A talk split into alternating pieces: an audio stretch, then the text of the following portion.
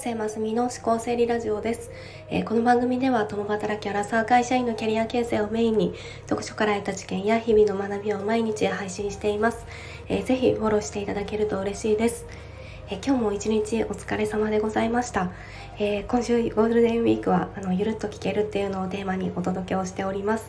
で今日はあの家計についてです。えー、あなたは家計はきちんと管理している方ですか？の貯蓄体質ですっていう方もいればのあんまりお金のことは意識していないっていうような方もいるかもしれません。で私はあの独身時代は本当に貯蓄ってできていなくってで結婚してから本当に変わったタイプなんですよね。なのであの数字で言ったらもう貯蓄率はもう500%改善ぐらいなのであのもう仕事なんかでもそんな変化率あるかっていうぐらいなので、まあ、本当に元が全然貯められないようなタイプでした。でもそんな中でもあの家計の見直し方法もいろいろのお話ししたいなとは思うんですが今日は一つあの固定費の見直しについてお話ししたいなと思います。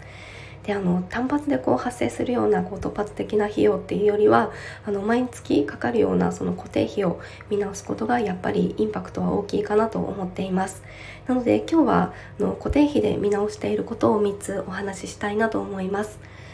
はい。で1つ目はあのサブスクの見直しです。でサブスクって今こう最近いろんな手のものがありますよねなのでこう月額で見るとこう数百円とかのそれくらいからこう手頃に入れたりもするので、まあ、最近はついついいろいろ入っていたりしますよね。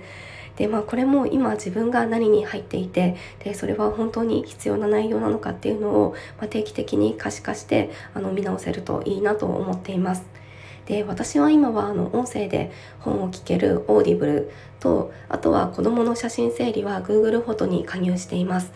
であのもともとアマプラとかって夫と子2人とも入っていることに気づいて片方だけに集約をしましたで意外と夫婦でかぶっていたりもするのであの話し合ってみることもおすすめですであとはあの一時期すごく食生活に気を使っていてあのなかなかこう子供ができなくてあの妊娠できなかったっていうのもあるんですがあの食生活を見直していてでそれであの栄養バランスが調べられるアスケンっていうようなアプリも毎月課金をしていました。で今ではあの一旦こう妊娠出産ができてなのでまあちょっといちいち調べたり入力っていうのができないので解約をしました。あのこういうこう定期的に今必要なものが何かっていうあのクリーニングができるといいのかなと思います。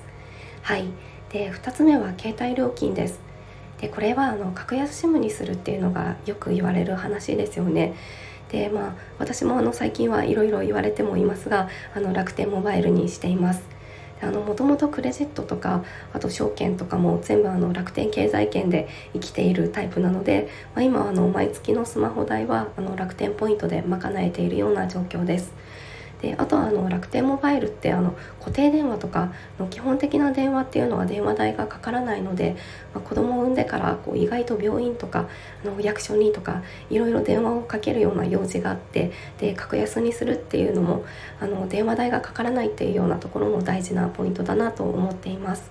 はい。で最後はあの保険です。で保険あなたはどう選んでいますか？私はあの独身時代はあの親の勧めでこうなんとなく入っていたものもあったのですが、まあ、結婚を機に見直したタイプです。